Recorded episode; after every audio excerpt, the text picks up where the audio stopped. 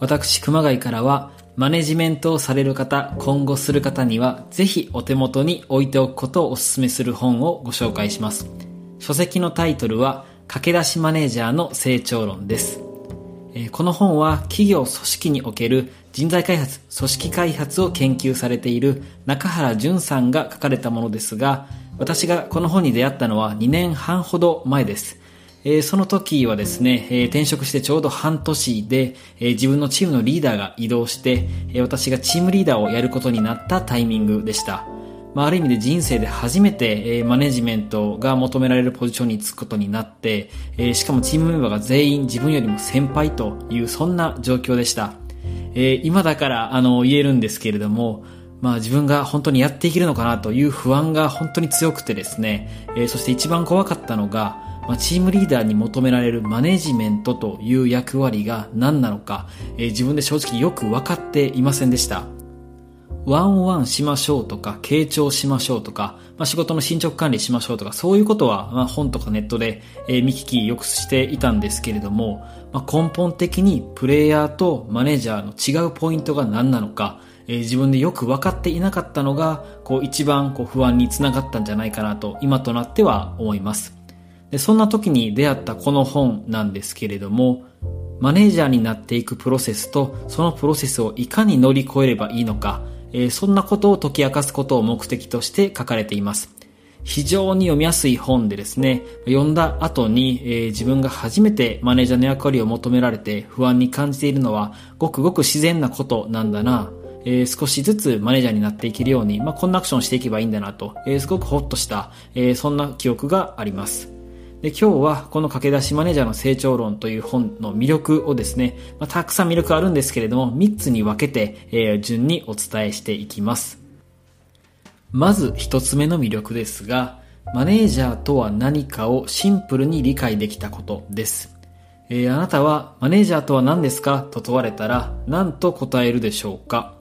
えー、この本にはですね、マネージャーの本質は他者を通じて物事を成し遂げることと書かれています。加えて他者とは部下のみならず上司、他部門の長、経営者も含まれる、そんな言葉が添えられています。これ非常に私も目から鱗だったんですけれども、その時までは、基本的に仕事というのは自分が何かアクションをしなくちゃということばっかり考えていたんですけれども、その発想は、プレイヤーの目線なんだなと痛感しました。この他者を通じてという言葉に、ま、根本的に、マネージャーをやっていくには考え方を変える必要があるんだなと、え、そんなことを思わされました。え、そして本の中には、具体的にマネージャーの仕事を10個に分けて書いてくれています。で順番に言いますと、挨拶やベクトル合わせや連絡やといった対人関係の役割が3つ。続いて分析や伝達や宣伝やといった情報関係の役割が3つ。そして変革や障害やりくりや配分や決定やといった意思決定に関わる役割が4つといったところです。で、この10個の仕事のほとんどが1人のメンバーだった時には意識しなかった、やってこなかったものだなというふうに感じました。えー、そしてですね、まあ、過去の尊敬できる上司なんかを思い返してみると、まあ、そういえば上司の A さんは、えー、情報の分析屋の仕事、えー、気づけばよくうまくやってたな、みたいな感じで当てはまるのばっかりだというふうに思いました。まあ、だからこそ自分がマネージャーとしてこれからやっていく、覚えていくべき仕事がこんなものなんだなというところを理解できたというのが一つ目の魅力です。続いて二つ目の魅力ですけれども、マネージャーの難しさを知ることができたことです。えー、難しい原因が何なのかがわからないと対処のしようもありません。えー、なんですけれども、この本はマネージャーの難しさを、マネージャーを5つの環境変化という側面から捉えています。その環境変化なんですが、順に言うと突然化、二重化、多様化、煩雑化、若年化、この5つなんですが、ある意味日本社会とか日本の組織の変化によって、えー、下積み時代もなくて急にマネージャーになって、プレイヤーとしての仕事も持ちながらマネジメントする必要がある。という状況とか、えー、メンバーもこう以前に比べて多様で、えー、そしてコンプライアンスも厳しくなって仕事も煩わしくなって、えー、そして、えー、上の世代よりも少し早いタイミングでマネージャーになる、そんな状況、えー、あなたやあなたの周りも当てはまる部分があるんじゃないかと思います。まあ、この5つの環境変化の話を読んでですね、えある意味で私は腹をくくることが、えできたなと思っています。で、どういうことかというと、まあ、今まで以上にプレイヤーだった時以上に、え、学びであったり、準備であったり、そして覚悟、これが必要になったんだなと、え、痛感することができました。まあ、しっかり自分自身と、え、そしてマネージャーという仕事と向き合って、え、前に進まないといけないんだなと、え、そんな風に迷いがなくなったのはこの本のおかげだと思っています。そして最後に3つ目の魅力ですが、え、マネージャーが何をなすべきかが明確になったことです。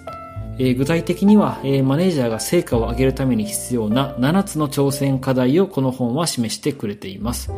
え順に言うと、部下育成、目標咀嚼、え政治交渉、多様な人材活用、意思決定、マインド維持、プレマネバランス、えこの7つの挑戦課題です。まこれを克服することで、えマネージャーへの移行を乗り越えていけると、えそんな風に書かれています。で特に面白いのがですね、えー、マネージャーの皆さんへの問いかけ、えー、みたいな形で、例えば、えー、目標をメンバーの腹に落とすために、えー、ポジティブなストーリーを繰り返し語っていますかというように、えー、自分でリフレクション、振り返りができるような、えそんな、え構成になっています。だからこそ自分ができているところ、できていないところの確認にも使うことができる本だなと思います。え最後、まとめに入りますが、えー、マネージャーの役割をシンプルに理解して難しさを知って、えー、そして何をなすべきかを明確にしてくれる、えー、そんな魅力を、え持つこの本なんですけれども私は本当に救われたなというふうに思っています。でそしてですね、まあ、グロービスで学ぶ多くの方の中にもマネージャーを務めるビジネスパーソンたくさんおられます。で、いろいろお話伺うんですけれども、やっぱり皆さんこう誰かと誰かの間に挟まって、えー、時には身近な人にはなかなか言えない悩みを抱えて、えー、日々戦っておられる方も少なくないなと思います。まあ、だからこそ、この悩ましい状況をですね、客観的に捉えること、それは必要かと思うんですけれども、えー、この本本当にぴったりだというふうに思っています。